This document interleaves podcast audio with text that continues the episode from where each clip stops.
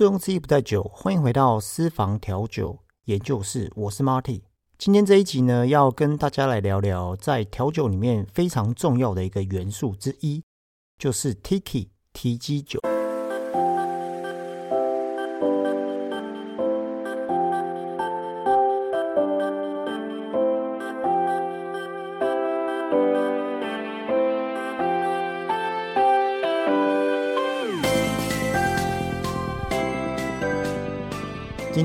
才刚刚看完，我想应该算是调酒师必看的电影之一啊，就是这个梁朝伟跟金城武主演的《摆渡人》。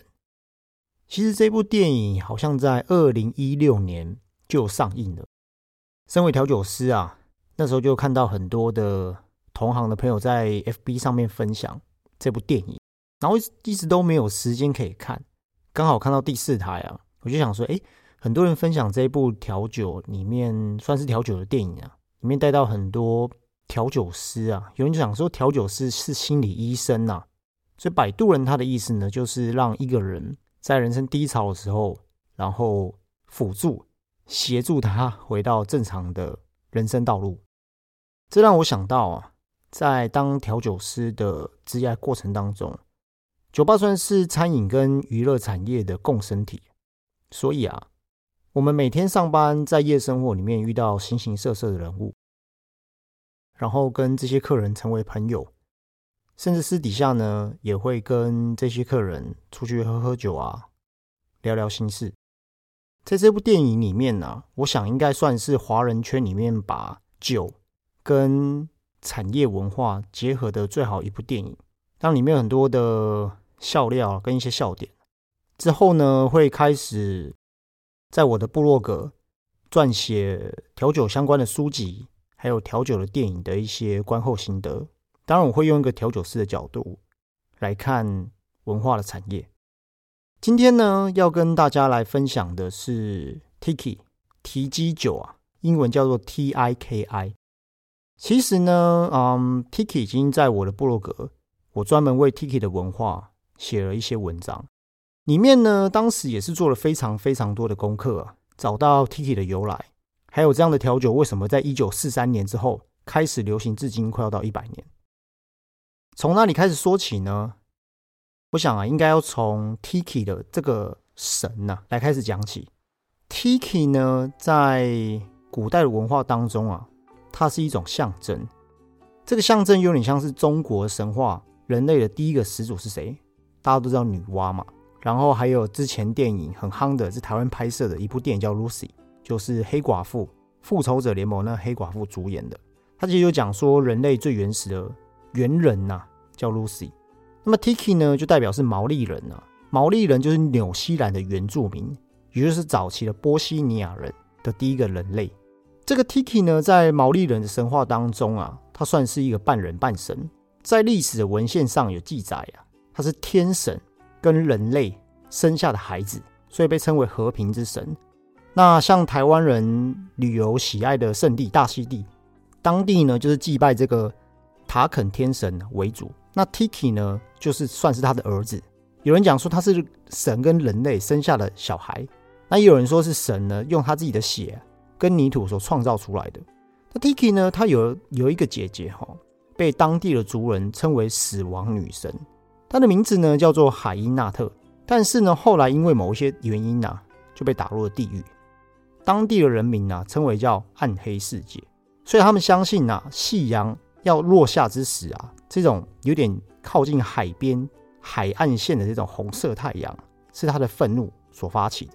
围绕 Tiki 呢，太多不同种的说法，但是基本上大同小异，也就是说它是一种古老的艺术形态，一种信仰模式。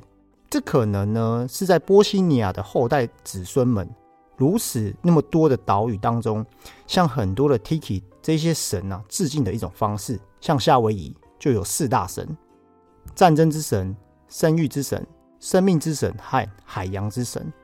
古代的人呢，通常会透过祈祷，然后冲浪，冲浪很酷哈。通过冲浪的方式诵经，然后甚至是早期会怎么样，用人类啦来祭祭祖、祭神。然后来崇拜跟祭拜这些神灵，所以啊，有人说 Tiki 是毛利人的后代，那毛利族呢是纽西兰少数的原住民之一，目前呢在全球大概有八十万人口，分别在这个纽西兰、澳洲、英国、美国跟加拿大。那他们有自己的语言哦，叫做毛利语。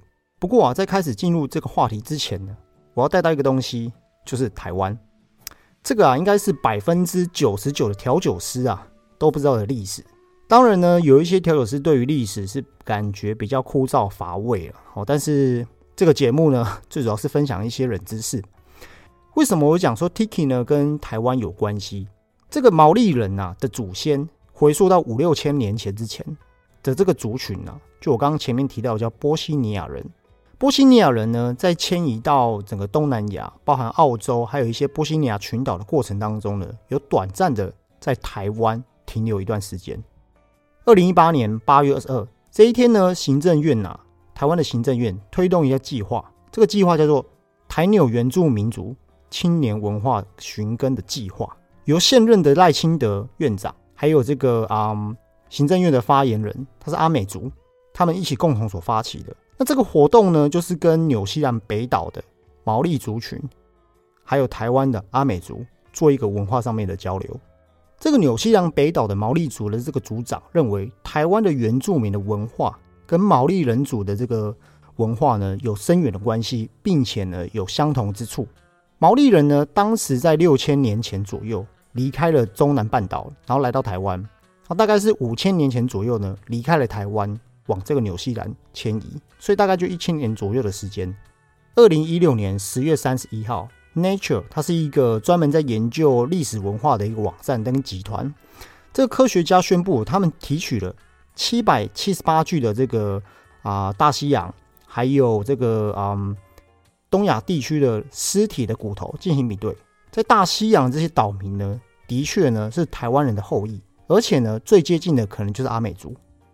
当然呢，我们听到 Tiki 的时候，大部分会想到说一些木雕的一些神像啊，像是复活岛的这个神像，还有呢，在夏威夷这一些呃，或者是你在一些东南亚的一些动物园，会看到一些直立式的木雕神像，然后这个神像呢，就会有不同的表情，有喜怒哀乐，所以啊，后来这个象征啊，就会变成是一个 Tiki 的一个总代名词。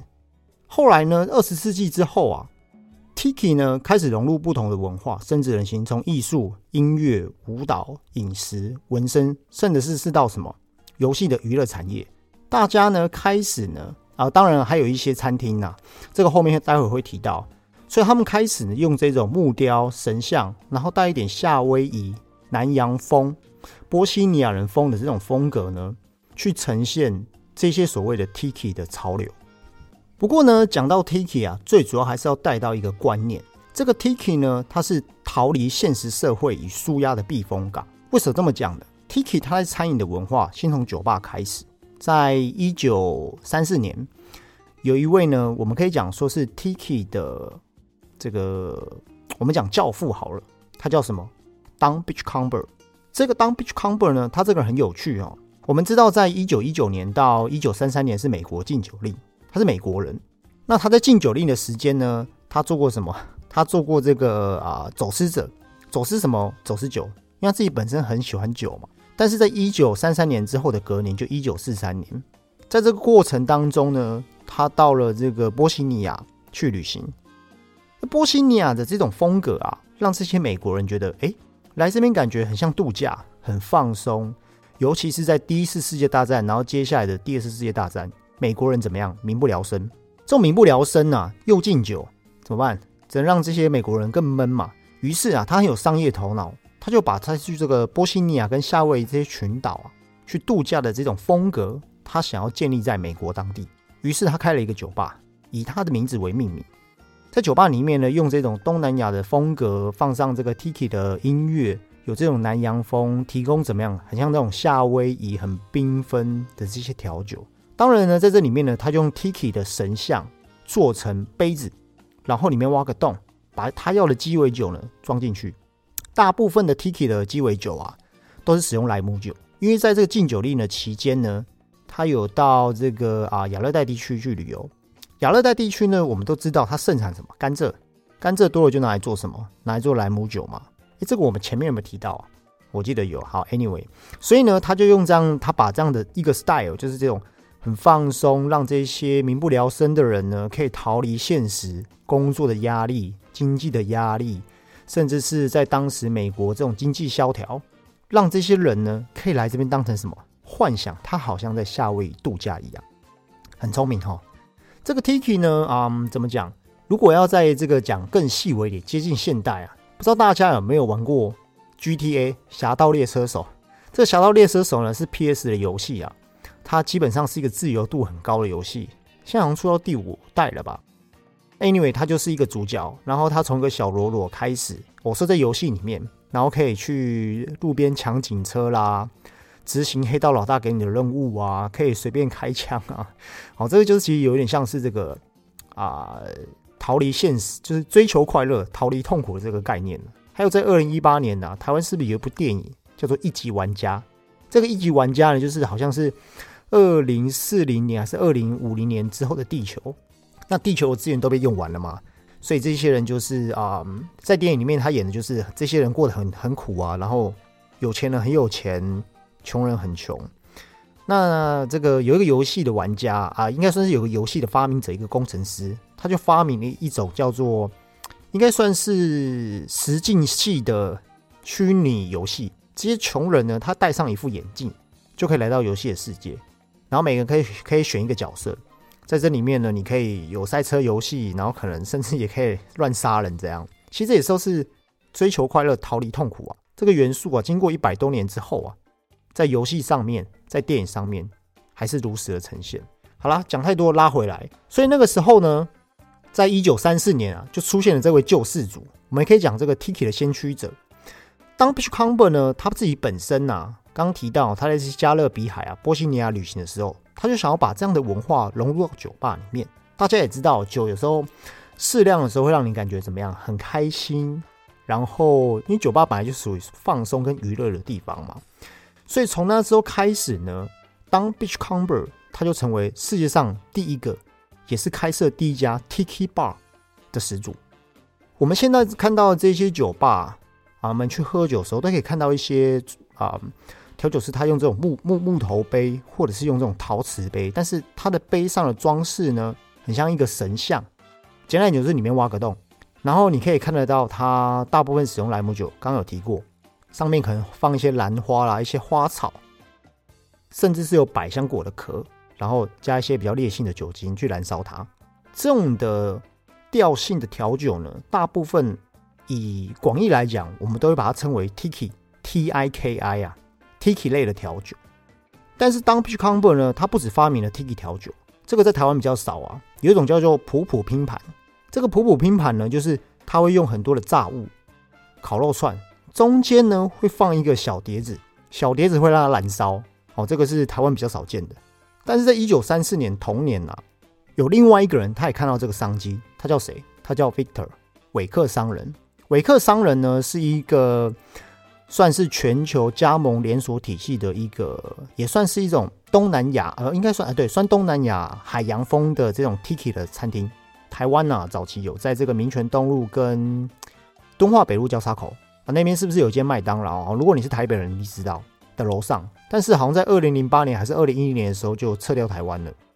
你如果是做调酒师啊，或是你在台北生活很久啊，这样换算起来，大概十二十三年前的时候，其实台湾有伟克商人。这个伟克商人呢，他的老板呢，因为跟这个当 Beachcomber 是好朋友，他看到呢，他开设这样的 Tiki Bar 非常有商机。不过呢，有些人说是学他，那也有他自己讲说，哦，是他自己想出来这样的 idea 了。Anyway，就已经快要一百多年前哦，我们无法去这个去追溯了。那目前呢，世界上还是有十二个国家、十八个连锁店，哦，还是有维克商人存在。好像日本就有。另外一点要提的是啊，在一九三零年呢到一九五零年代那个时候呢，算是 Tiki 的风潮席卷全球。像这种亚热带的这种风格啊，然后呈现这种退休的生活，似乎呢马上可以让人家联想到什么？遥远的远方传来那种海浪拍打的声音，还有这种轻巧的乌克丽丽柔美的这个音乐啊。想象一下，你躺在这个池畔的这个吊船上面，朴实而无华的生活。所以 Tiki 呢，为什么让那么多人着迷啊？甚至是在美国当时啊，有很多的这个汽车旅馆，大家应该知道汽车旅馆吧？哦，每个汽车旅馆的房间都会有什么样？有一些自己的风格。像台湾不是有一些什么 Hello Kitty 的房间呐，然后名侦探柯南的房间呐，还有一些比较适合情侣啊、夫妻啊去在那边休息的房间，都会有个主题。那当时呢，就有很多汽车旅馆呐，里面呢就把它用成这种南洋风竹藤的椅子。然后提供这种有竹叶片呐，这种啊烤肉串呐，然后有这种很很热带的这种啊美食跟鸡尾酒，在那个时候非常的流行。但是现在呢，Tiki 的文化啊，嗯，至今呐可能稍微有点减弱，跟那个年代比起来。可是呢，人们对于这个 Tiki 的向往的方式啊，跟欲望从来没有减弱。我举个例好了，像夏威夷。大家知都知道夏威夷嘛，算是全球的度假胜地的前十名。像夏威夷啊、马尔蒂夫这些地方，那夏威夷每年呢有怎么样？三千六百亿台币的商机呀，旅游的商机呀。换句话说，就是人们只是对于这种 Tiki 这种文化、这种追求快乐、逃离痛苦，换一个方式用旅游来满足，而且而不是把这个 Tiki 啊当成是日常生活中每一个重要的部分。另外一方面比较有趣的是。美国百大历史的这个名人榜，赫尔曼·梅尔维尔，他是当代的这个文学小说。他那时候呢，就出曾经出了一本书，这本书的中文名字叫做《波西尼亚人的生活》。那这本书呢，算是被当时啊这个旅游和冒险的文学的经典之作。这本书里面呢，有提到他在波西尼亚旅游的这个冒险的这个旅程故事。但是呢，这本书啊的真实性有被一些其他的冒险家。就是说，哎，你这个是不是就是自自己自己胡乱撰写出来的哈？不过值得我为什么特别提到了这件事情？他这本书呢是一个小说，他当时啊请了美国的知名插画家叫做米德谢佛来进行该书的这个中间的插画，还有封面的这个设计。他这个插画的设计呢当中有一个很有趣的是，它的封面啊有一个啊算是波西尼亚人的原住民，他坐在这个。很粗糙的这个木桨上面划船，船的另外一方坐了一个女人。这个女人呢的脖子上挂着一个花圈啊，就是我们看到这些夏威夷女郎身上的花圈，穿着一个裙子。但是呢，这个插画当中这个女生是没有穿衣服的，也就是啊有点害羞，就是袒胸露乳。这个代表说啊，我想这样解释可能会比较清楚哦。Tiki 呢这个文化跟这个风格。它牵涉到很多的层面，像刚刚讲的音乐啊、艺术啊，然后娱乐啊、酒吧、餐厅、文化、饮食啊。但是呢，他在这里面有提到一点，就是为什么男士们对于 Tiki 的风格会这么的着迷的原因，就是有一点点像是说，波西尼亚人这些毛利人早期像是现在的非洲，怎么讲呢？现在非洲人呢，呃，是不是没有穿衣服？啊，直到现在也是嘛，就是比较一些落后的一些地方。所以，当美国人男性呢，他们来到这个地方那个时候了，哈，那个年代旅游的时候，遇到了这些波西尼亚人、毛利人的女性，事实上呢，他们是没有在穿上衣的。这样，各位可以了解我的意思吗？这个作者啊，他的父亲曾经是一个很成功的商人，然后经经历了这个啊生意的失败之后呢。他就到波西尼亚，他的父亲就到，好像是移居到波西尼亚。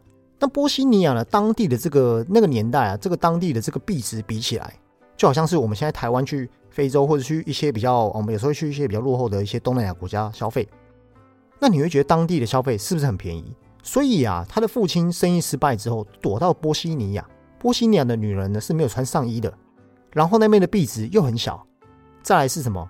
他的这个讨债集团。讲讨债集团要找他的这个债权人也找不到他，所以啊，对这个这本小说啊，对很多人的这个认知比较哇，那地方根本就是天堂啊！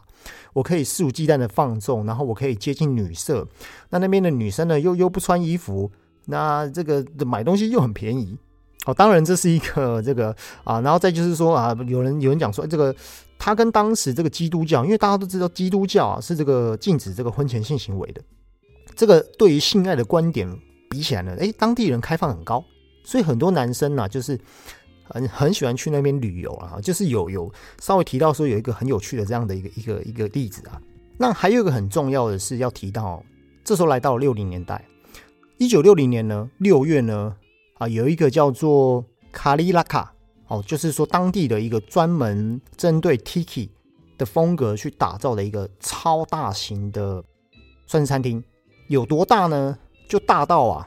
他当时啊，每一个月这个店啊，就是这个餐饮餐饮的店啊，它也我们现在叫餐酒馆了。每一个月呢，要用掉它，因为 Tiki 有时候会用什么样凤梨挖一个洞，然后里面装一些鸡尾酒，插一个吸管就可以喝了。所以每个月啊，要使用超过一千颗的凤梨，还有两千瓶的莱姆酒，来满足呢每一天这个鸡尾酒的这些 cocktail 的这些供量。最旺的时候啊，是每年五月啊，就暑假嘛，旺季。每一个月呢，会超过一万八千杯的。cocktail 等于说每天怎么样卖出六百杯的调酒，但是呢啊这个餐饮店呢，它在二两千年的时候就就就停业了哦。那那个地方呢，其实我看过 Google 地图哦，这个建筑物很漂亮，已经已经打掉了哦，但是就现在变成停车场，旁边是一家好像像是康世美的这种医医药医药店呐。如果你有兴趣哈啊跟我一样痴迷，你可以来到我的部落格，那你打什么？打私房调酒研究室。然后你打提基酒，提是手部旁的那个提哦，基是基隆的基啊，酒是鸡尾酒的酒，好，你就可以看到我在里面写的文章，我有提供一些比较更详细的一些资讯。那现在的这个 Tiki 来说，那 Tiki Bar 有没有比较代表性的这些店家在？有，在一九五零年创立的，在美国的这个佛罗里达州，这间酒吧呢叫做麦卡，麦卡 M A I，然后 K A I。这间餐厅呢，到现在还在哦。你看，五一九五零六年到现在，哇，已经超过六十年了。那这一间的，它算是全世界啊第二把交椅的 Tiki Bar。像我刚刚讲这些当 Beach Comber 啊，它有因为疫情就全部都收掉了。维克商人是还有一些了哈。那这一间呢，麦卡的这个餐厅啊，嗯，餐厅很特别，它除除了提供 Tiki 类的调酒，还有提供什么？这个我们台湾应该是比较习惯叫 Life Band。他会请一些穿着比较性感的夏威夷女郎，然后乌克丽丽，然后旁边还有一些啊这个萨克斯风的一些人，每每都每个时段都会有现场的秀跟表演。简单来讲呢，Tiki 就是让这些来消费的人感觉到很舒适、很放松，你好像人真的身在夏威夷，或是像波西尼亚群岛这些旅游的度假的感觉。好，那话说回来哈，这个一九五零年呢，麦卡餐厅开幕了之后，当时啊耗资了三十万美元，也就是说九百万的台币，在当时五零年代九百万台币，你要看多大？据说他当时是美国啊建造最昂昂贵的这个餐厅之一。这两兄弟呢很有趣哦，这两这个老板呐，两兄弟，这两兄弟就是年轻的时候去过芝加哥的当 Beachcomber 观摩。那上大学的时候呢，他们就造访了在旧金山韦克商人的这个连锁店。退完伍之后呢，他们就在佛罗里达州，就是哎，那时他们还没有三十岁哦，就说哎，他就跟他哥哥说，哎，我们要不要在佛罗里达州也建立一个属于我们自己的 Tiki Style？开幕到现在哦，就是生意一直都很好。好啦，那上集啊，跟大家分享一下这个 Tiki 调酒的文化。下一集呢，我就继续讲九零年代之后的 Tiki 文化，还有一些现在 Tiki 调酒，像大家知道的麦泰，还有这个张比僵尸，然后我用这个 Parket 的方式呢，来跟你分享。最后，最后来广告一下，这个我有成立自己的私房调酒研究室的 Line 社群。如果呢，你对于我的频道有兴趣，想要有一个社专门在分享调酒的社群，大家可以一起共同讨论的话，记得点下面的链接，来到这个私房调酒研究室来的社群。另外，如果你觉得我的频道不错，记得给我五颗星，然后在下面给我一些评分，让这个频道呢可以让更多喜爱调酒跟酒类文化的人可以看得到。那我们就下一集见喽，拜拜。